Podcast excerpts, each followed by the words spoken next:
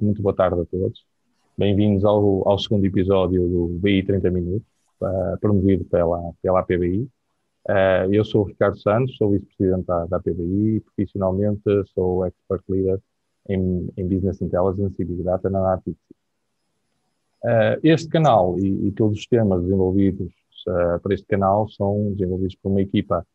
multidisciplinar, que, que é convite da APBI, fazem parte da, da APBI, e, e, todos os temas são sempre um, trabalhados para que o canal, esse é o objetivo do canal, e toda a equipa que o compõe também, partilhar opiniões, e, exemplos de casos de uso e de sucesso, uh, sobre temas que são relevantes e, e, especialmente atuais no contexto do Business Intelligence e Big Data. Uh, este canal tem, tem uma periodicidade mensal, onde estaremos à conversa com, com convidados, com ilustres convidados, uh, numa entrevista informal e, e especialmente agora, neste segundo episódio, onde o tema é cibersegurança e a privacidade dos dados, um, eu vou ter comigo na moderação o Heller Quintela, e, e, que é Business Intelligence e Big Data Manager na Júmia, uh, docente do Instituto Politécnico do Cabo de Eduardo e também um dos membros uh, um, que, que, compõem este, este canal. Um, o, o, nosso ilustre convidado, e desde já agradeço ter aceito o convite, uh, o engenheiro Nuno Miller, que é Chief Technology Officer e Chief Information Officer da Sonai Face. Um, o engenheiro Nuno Miller uh, tem uma vasta experiência no, em analytics aplicado ao negócio e é responsável pelo projeto premiado com uh, o prémio Best Future of Digital Infrastructure da Sonai Fashion. Ora, sendo um projeto uh, 100% cloud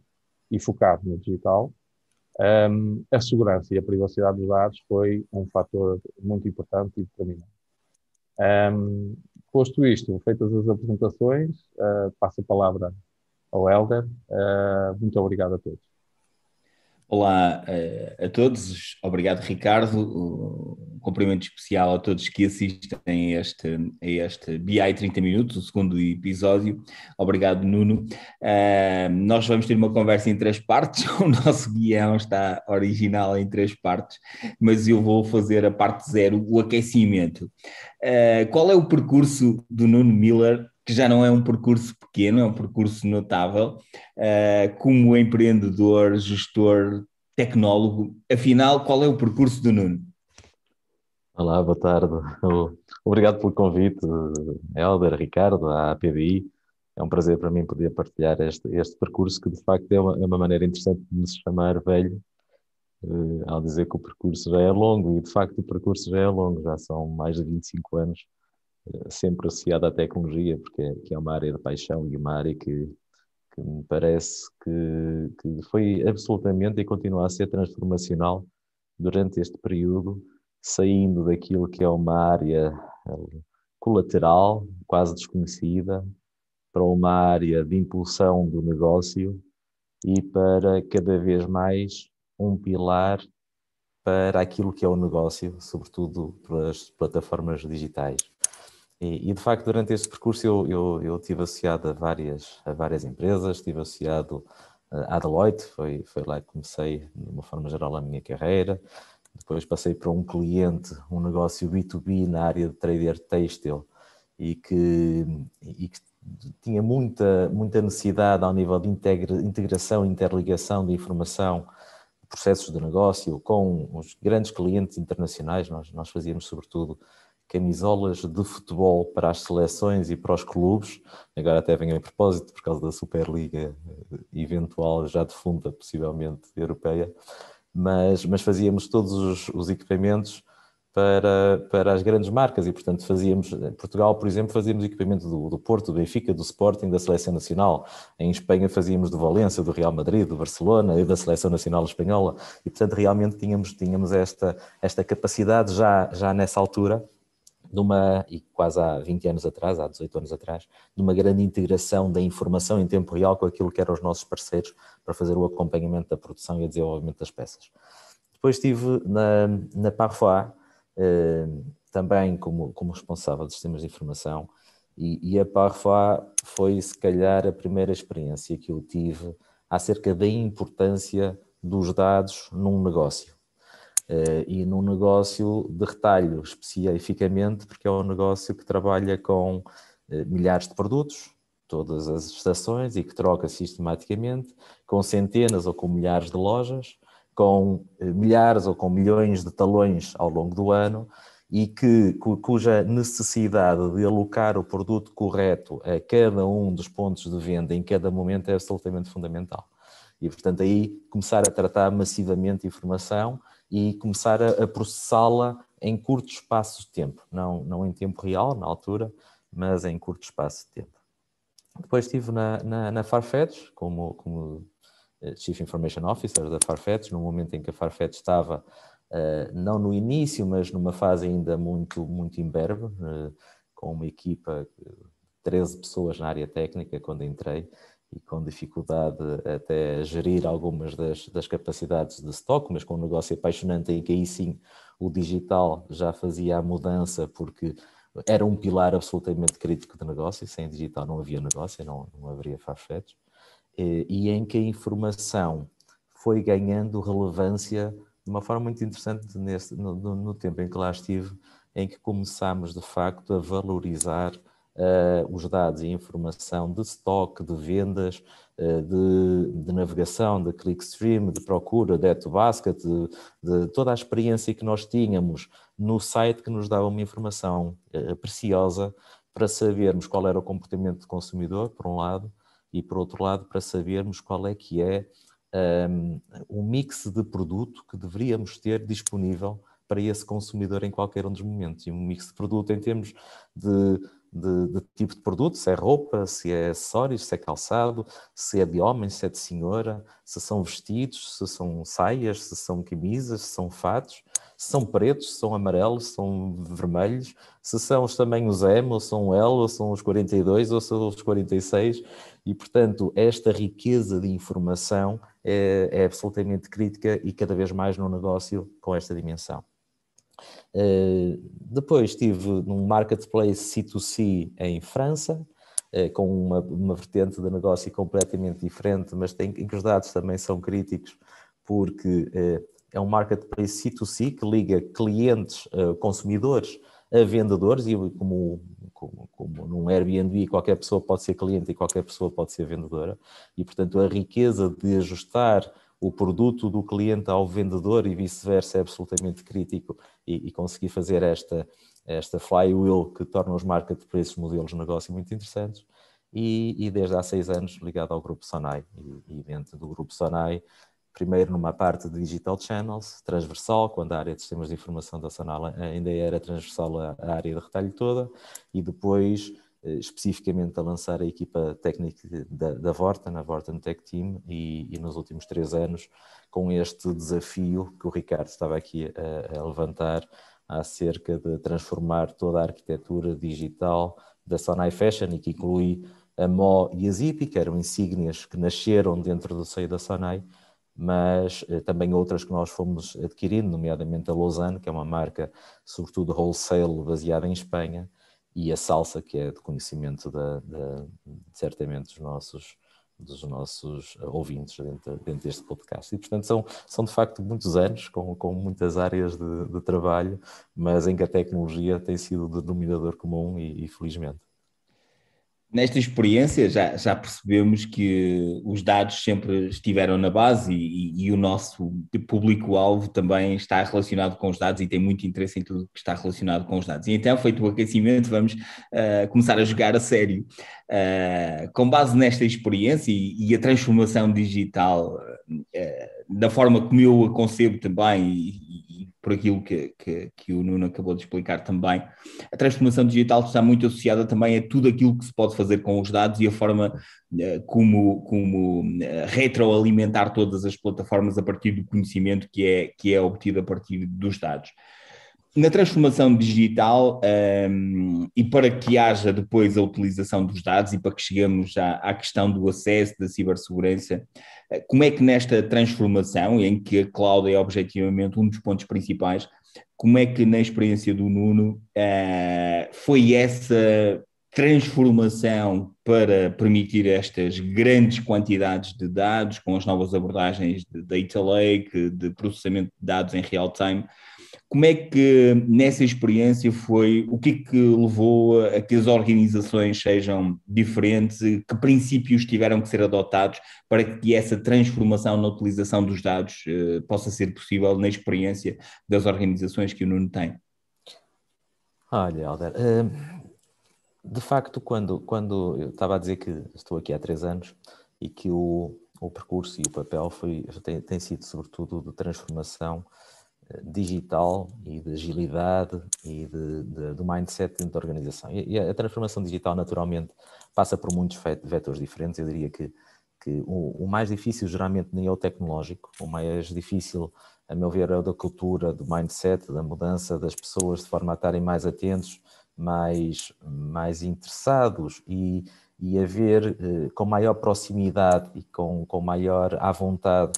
todas as tecnologias que nós temos vindo a, nós enquanto tecnólogos, temos vindo a trazer para o mercado.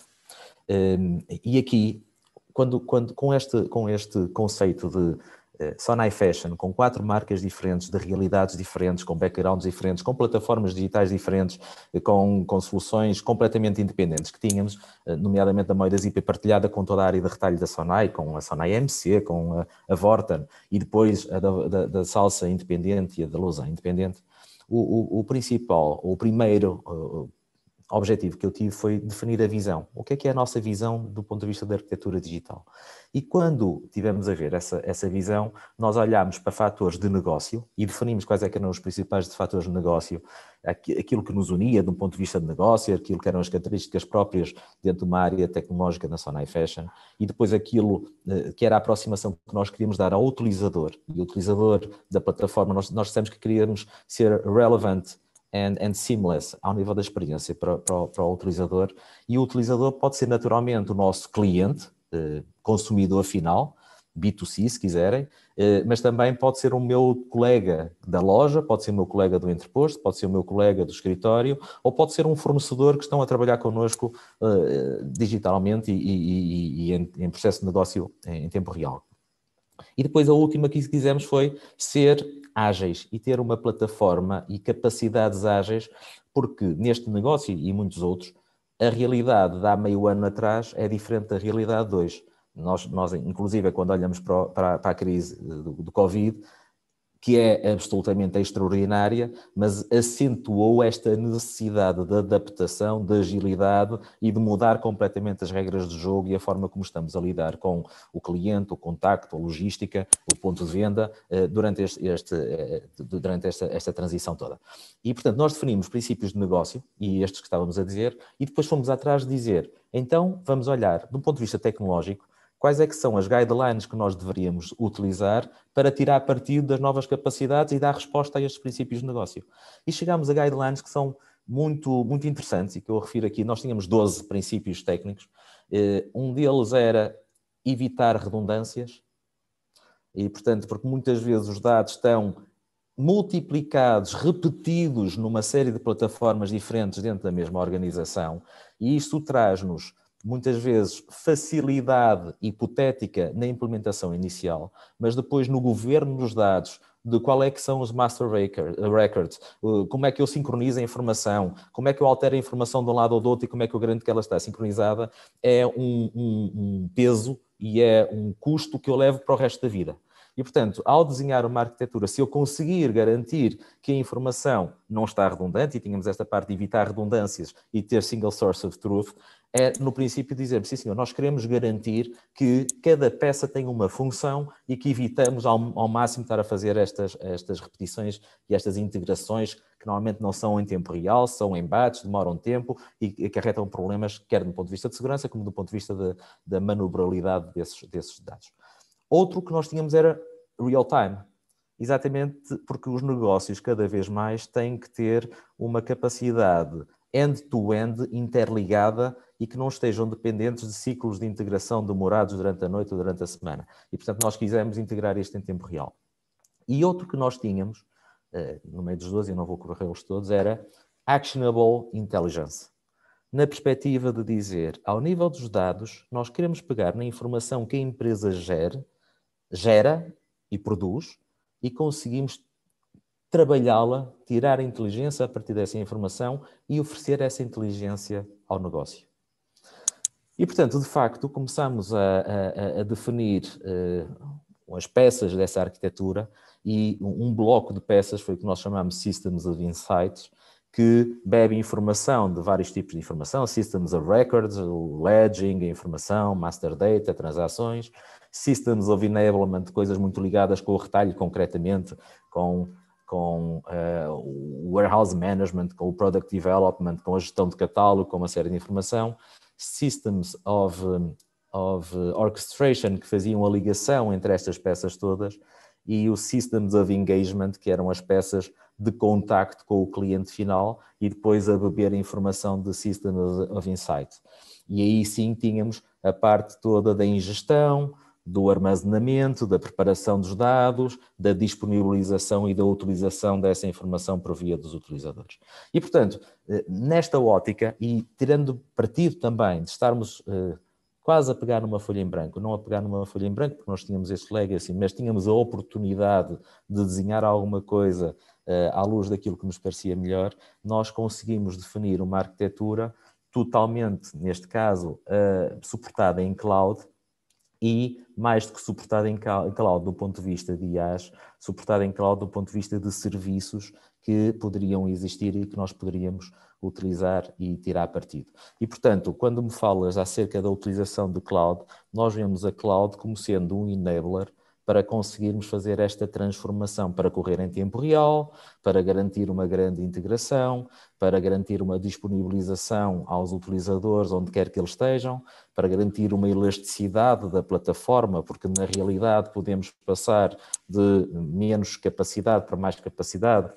ao longo do dia ou ao longo das fases de, de processo. Eh, naturalmente, como a área de retalho, por exemplo, retalho de moda, sobretudo, quando entramos numa altura de saldos ou de campanhas especiais, aumentamos muito, quer a, a, a, o número de utilizadores e de utentes e de visitas e talões e de vendas, como também a informação e a capacidade que poderemos ter para manipular essa informação e orientar melhor o produto ao, ao, ao cliente ou para alterar o pricing de acordo com aquilo que for mais adequado.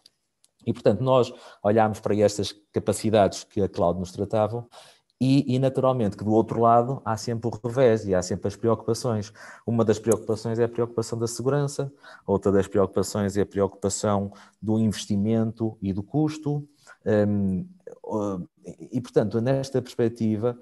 e outra, outra é do ponto de vista da, da mudança tecnológica, e, e esse é um bom ponto, Nuno. Uh, antes de, de, passarmos para a segurança, esse é um bom ponto do ponto de vista tecnológico, porque muitas das vezes as empresas, e nós uh, certamente, e nesta área do, do BI, de Big Data, de Data Science, nós temos aqui o cruzamento multidisciplinar de várias pessoas, temos os tecnólogos, mas também temos gente que vem da área de negócios, gente que vem da área de matemática, gente que vem de áreas eh, adjacentes, mas uh, um dos pontos é, é sempre a tecnologia. Qual é a vossa abordagem tecnológica? É, ok, nós estamos sempre à procura de fazer o RD, vamos à procura das tecnologias que estão na berra no momento, são mais conservadores, têm uma atitude mista. Qual é a vossa, a vossa atitude neste, neste, neste processo de, de decisão tecnológica? Olha, isto é sempre, é, é, é sempre um, uma, uma visão arriscada ou é sempre uma pergunta arriscada de responder, na realidade. Se nós falamos com as pessoas tecnológicas, há, há sempre aquela tendência para irmos para o último grito. State of the art. O que é que se faz melhor? É isto que, que me entusiasma, que gera adrenalina, que me faz evitar ir para a cama e que me, que me põe à frente do computador à semana e à noite e ao fim de semana e que me afasta da namorada, oh, da mulher. Não, não. É? E, e vocês estão no mundo da moda, sabem que é o que está na moda, não é? Tem que e, ser o que está na moda. Está sempre na moda, não é? Mas, mas isso é aquela questão sempre de que se formos por aí, nós corremos o risco de nunca conseguir implementar nada. Porque eh, o, o, que esta questão da tecnologia tem, é, é, uma das nossas características, é que estamos sempre a criar, a gerar coisas diferentes e a criar coisas novas. Eh, e a tecnologia aqui isto é muito importante. A Sonai é bastante inovadora, tem uma capacidade de inovação, de investimento, de procura da tecnologia invulgar, uh,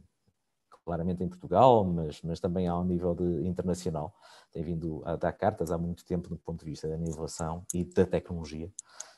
Mas ainda assim, a tecnologia tem que estar ao serviço do negócio e não o negócio ao serviço da tecnologia. E nós temos isto muito claro. Nós temos muito claro que Claro que queremos tirar partido e devemos tirar partido, enquanto gestores, enquanto uh, uh, oferta que damos ao nosso cliente e enquanto concorrentes de outros players no mercado, nós temos que tirar partido daquilo que a tecnologia nos oferece para oferecermos um melhor produto, um melhor serviço, uh, mais rapidez. Mas o nosso negócio não é desenvolver tecnologia. Nós não vivemos de desenvolver tecnologia. Nós vivemos de vender vestuário aos nossos clientes. Naturalmente que o cliente de hoje em dia é diferente do cliente de há 10 anos atrás. O cliente de há 10 anos atrás, se calhar, ia às lojas e tinha um determinado comportamento e tinha uma determinada expectativa. Uh, o cliente hoje em dia compra online, ou compra na loja, ou compra online e vai buscar à loja, ou compra na loja e quer receber em casa ou quer ser reconhecido, quer que, que, lhe apresentem os produtos de acordo com aquilo que é o perfil dele. Se eu só tenho rapazes filhos, eu não quero que a Zipi me mande produtos acerca de meninas, por mais bonitos que eles possam ser, eu não vou estar interessado em comprar aquele tipo de produto. Portanto, eh, eh, o meu nível de, de expectativa enquanto consumidor de hoje em dia é completamente diferente daquilo que era há uns anos atrás. Agora, eu também espero, ao nível de consumidor, quando vou a uma determinada loja, ter o tamanho que eu preciso, ou ter a variedade das cores. E aí a informação e as plataformas de, de BI, de Big Data, de acordo com aquilo que, que eu quero ter, são cada vez mais importantes de forma a assegurar-me que a máquina toda logística sabe qual é o produto que deve colocar em loja em cada um dos momentos. Da mesma maneira, enquanto consumidor, eu se calhar tenho hábitos de procura de utilização de produto e de navegação na loja diferentes daquilo que eram os hábitos que eu tinha há 10 anos atrás. E o online aí dá-nos dicas importantes também acerca de o que é que as pessoas procuram, que tipo de, produtos é que elas podem procurar na mesma journey. E aí sim dizer, olha, se calhar, em vez da loja estar organizada de forma a ter homem de um lado e mulher do outro e criança do outro, se calhar eu convém ter aqui algumas áreas em que eu misturo os produtos, porque eu tenho clientes que misturam os produtos quando estão a procurar online. E, portanto, se eles misturam os produtos quando estão a, a, procurar online, se calhar também convinha ter esses produtos juntos quando estão a ir dentro de uma loja. E, portanto, e agora, esta... e agora, com essa dica, uh, vem dados para determinar a personalização de consumo, para orientar para os utilizadores, a personalização. E agora, como é que nós ficamos em termos de segurança e privacidade dos, dos dados? Nós sabemos que o Grupo Sonai tem o, o cartão, uh, o cartão uh, de fidelização, estamos a falar de mais de 3,7 milhões de clientes associados, e então dados a serem recolhidos de múltiplas formas, dados a serem recolhidos sobre as transações, mas dados a serem recolhidos também sobre a navegação, sobre os hábitos de consumo, sobre toda esta panóplia. Como é que vocês endereçaram o tema da, da, segurança e da privacidade de dados, sendo que, obviamente, um dos, um dos pontos principais é que vocês estão sujeitos ao RGPD, porque opera no mercado europeu, mas mais do que RGPD, como é que vocês abordam esta cibersegurança e privacidade de dados? Sendo que até ouvimos recentemente que o Facebook teve aí uma série de contas, umas poucas contas, foram dados disponibilizados online, como é que vocês lidam com esta segurança e privacidade de dados? Olha, ainda bem que levantas esse ponto, nomeadamente a questão do cartão continente, que ilustra, acho eu, aquilo que é um, a experiência da Sonai a lidar com este tema. É? O, cartão continente, só, só, usando aqui algum um exemplo, o, o, cartão continente surgiu há, há muitos anos muito associado ao, ao, ao, continente, às lojas continente, depois foi expandido para, para as várias lojas do grupo Sonai, mas já há algum tempo que extravasou muito aquilo que é a realidade da Sonai, não é? Uma pessoa quando vai à Galp, o cartão de fidelidade é o continente também, é o cartão continente. Quando vamos a, a, aos, aos, cinemas, ao Luz também é um cartão continente. Quando vamos a várias eh, cadeias alimentares, também é o cartão continente, o cartão de fidelização. E, portanto, Se dentro de uma empresa sozinha até pode haver alguma falta de preocupação, por não ser esse o core do, negócio e não ter essa necessidade operacional em relação a uma parte de dados, no nosso caso concreto, por virtude de todas as lições aprendidas ao nível do programa de loyalty do Cartão Continente, obrigou-nos a ter muito cuidado com os dados, nomeadamente os dados dos nossos clientes, que são dos dados mais sensíveis que nós temos.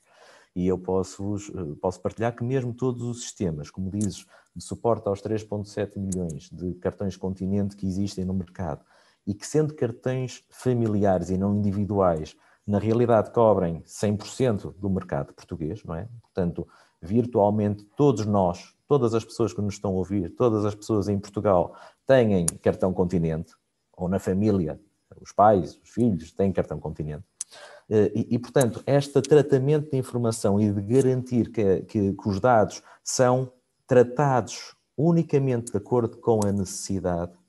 e isso o GDPR, o RGPD, veio acentuar, não é? Portanto, não nos limita a capacidade de aceder à informação, de fazer eventos de marketing, de fazer eventos de personalização, não nos limita nada a isso. O que faz é clarificar as regras dessa utilização end-to-end. -end. E eu, enquanto prestador de serviço ou vendedor de produtos, tenho essas regras claras e o meu cliente que fornece o número de telemóvel, data de nascimento, o e-mail, tem bem claro para que é que aquilo vai ser utilizado e é expressamente consciente, permite a sua utilização. E, e é esta basicamente a, a, a, visão e a experiência que nós temos aqui é esta, mas depois a operacionalização de forma a permitir que isto aconteça. Quando uma das preocupações, voltando ao tema que estavas a dizer, se calhar do Facebook e das soluções fora do meu data center, não é? Isto para os, para os tecnólogos muitas vezes também é um desafio, porque eu tenho a noção de quando tenho o computador aqui embaixo da minha secretária, ele está seguro, porque eu estou a vê-lo. Eh, e essa sensação de segurança muitas vezes é uma falsa sensação. E, e nós temos isso muito claro, não é? Basta visitar dos, dos hyperscalers, dos, dos grandes fornecedores de soluções de cloud, o investimento, a capacidade, o know-how, a quantidade de pessoas e de recursos que colocam uh, unicamente ao serviço da segurança, todos os dias e todos os anos, para qualquer empresa, mesmo como a Sonai, dizer, na realidade, eu nunca teria capacidade, business case valor, investimento, dinheiro para estar a gastar aquilo que estes, uma Google, ou uma Amazon, ou uma,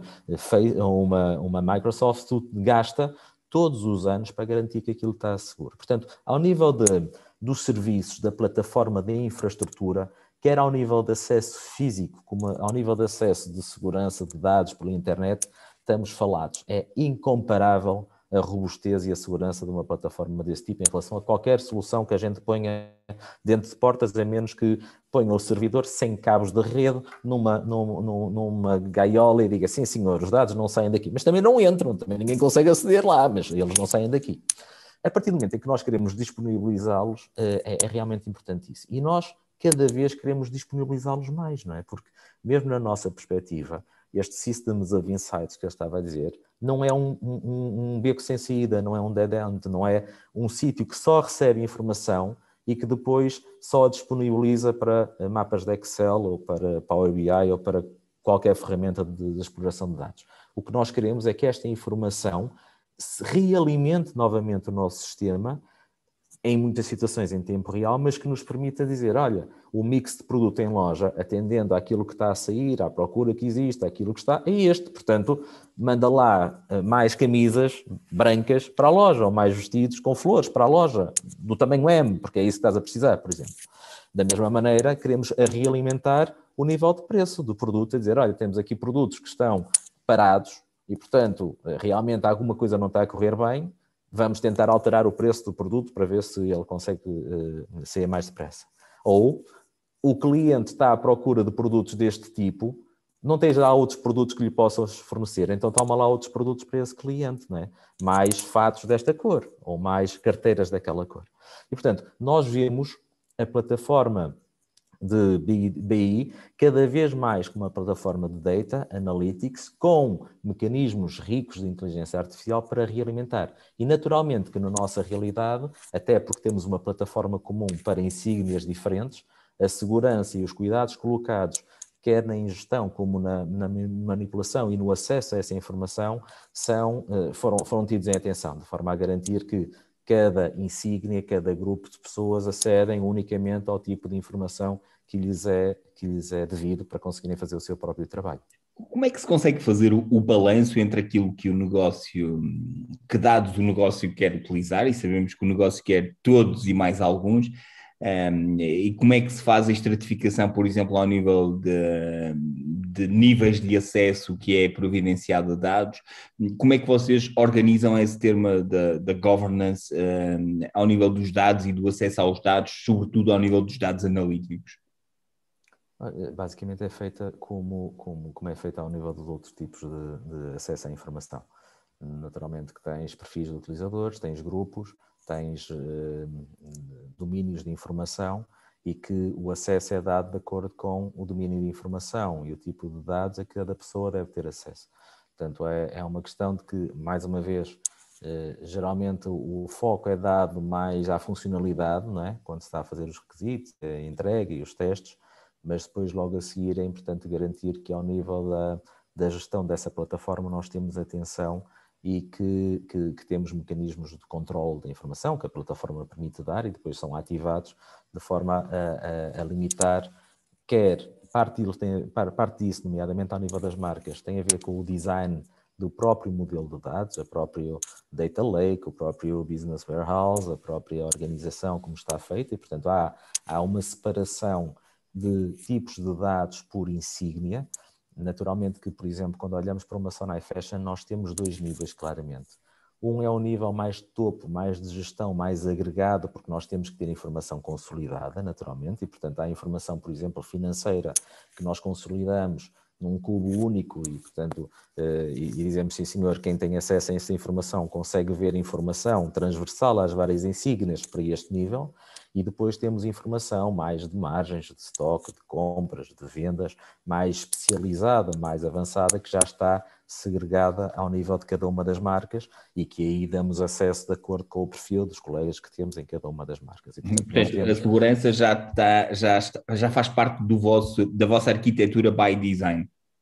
Sim, precisa de ser feito desde o primeiro momento, sim, estou de acordo. É isso, Alberto. Muito bem, nós estamos quase no final, mas uh, agora vamos para, para, para o passo seguinte, tendo em conta uh, aquilo que é agora a nova realidade, data science, machine learning, inteligência artificial, como é que é agora lidar com este novo trend em termos, quer do ponto de vista de recursos tecnológicos que são necessários, porque temos a falar de grandes uh, processamentos de dados, um, além disso temos os data scientists que também ao nível de, de governance de dados querem ter acesso é cada vez maior. Como é, que, como é que agora se olha então para este trend, que mais do que um trend é já uma realidade e que é absolutamente crítico para, para o negócio? Olha, nós temos um modelo de governance misto, com equipa interna e com parceiros externos. E parece-nos que é absolutamente crítico para garantir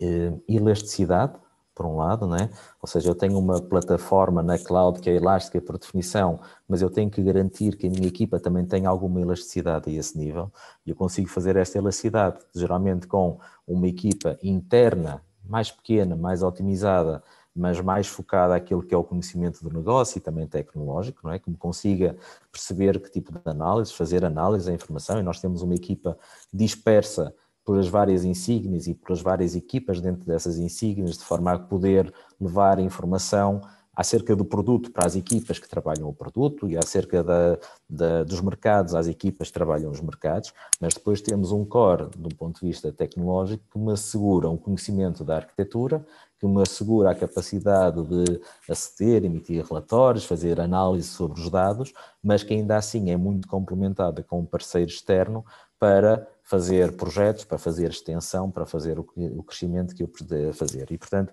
eu acho que quando se fala desta dinâmica digital e desta agilidade, o modelo orgânico é importante também, porque também sabemos, como estavas a dizer, sendo uma área muito apetecível, é, e, e, cada vez mais até com a questão da globalidade um, por via do, do, do Covid também, de confinamento,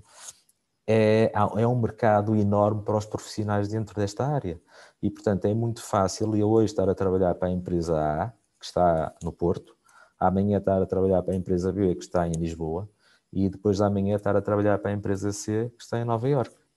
E, portanto, eh, graças à tecnologia, à segurança, de infraestrutura, eu consigo fazer o meu trabalho para qualquer lado. E, portanto, nós precisamos e achamos que é importante gerir uma equipa interna, mas estendê-la com, com, com, parceiros externos que nos permita fazer isso. E a esse nível, este modelo híbrido uh, uh, assegura-me uh, um conhecimento necessário para governar os meus dados e a minha plataforma, mas também assegura-me a, a elasticidade suficiente quando eu preciso estender e a nossa expectativa é que vamos precisar de estender cada vez mais. Portanto, a, a equipa interna, naturalmente, que vai reforçar ao longo do tempo, de acordo com a capacidade que nós temos para tirar partido da tecnologia dentro da organização, e depois os parceiros externos, ou o parceiro externo com que estivermos a trabalhar, há de ser eh, mais envolvido, sobretudo em duas, em duas visões. Uma de projetos que podem ser projetos de expansão e que até podem não trazer por si só uma, uma novidade tecnológica muito grande. Outros são projetos, sobretudo, de inovação e tecnologia. E a esta inovação e tecnologia, eu diria que a plataforma de data e analytics vai desempenhar um papel fundamental naquilo que vai ser a realidade do retalho nos próximos anos. Acho que, por muita capacidade de inovação e de investimento que tínhamos, ainda não estamos no nível que deveríamos estar a esse nível. Uh, digo em Portugal de uma forma geral, digo também aqui dentro.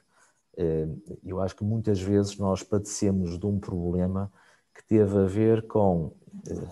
Eu, quando andei na faculdade, há 27 ou 28 anos, tinha cadeiras de inteligência artificial. E eram cadeiras de inteligência artificial que eu podia passar lá, por muito dedicado que fosse, e ia aprender o, o prologo todo e estar a fazer uma série de, de regras, e aquilo, ao final das contas, não servia para grande coisa. Era giro, se eu tivesse paciência para o fazer, mas era quase laboratorial. Hoje em dia, eu tenho um conjunto de capacidades disponíveis out of the box que eu posso tirar partido imediatamente. E esta mudança de mindset para dizer aquilo não é um bicho de sete cabeças. Eu tenho que ter os dados, naturalmente, tenho que conseguir governar, tenho que ter os dados seguros, mas eu consigo alimentar e, com base nisso, fazer modelos imediatamente que me vão, por exemplo, colocar um berço dentro do meu quarto e eu ver com realidade aumentada o berço que eu estou a pensar comprar, ou o carrinho diretamente dentro do carro, ou a cadeira do bebê diretamente no, no, no, no assento do, do carro, isto são capacidades que eu neste momento tenho relativamente simples de implementar e, portanto, a tecnologia, mais uma vez aqui, está muito à frente daquilo que nós estamos a tirar partido. Nós resolvemos fazer um percurso também de preparar a infraestrutura e esta plataforma digital para o fazer. Agora queremos tirar dividendos e tirar cada vez mais proveito destas capacidades que estamos a disponibilizar.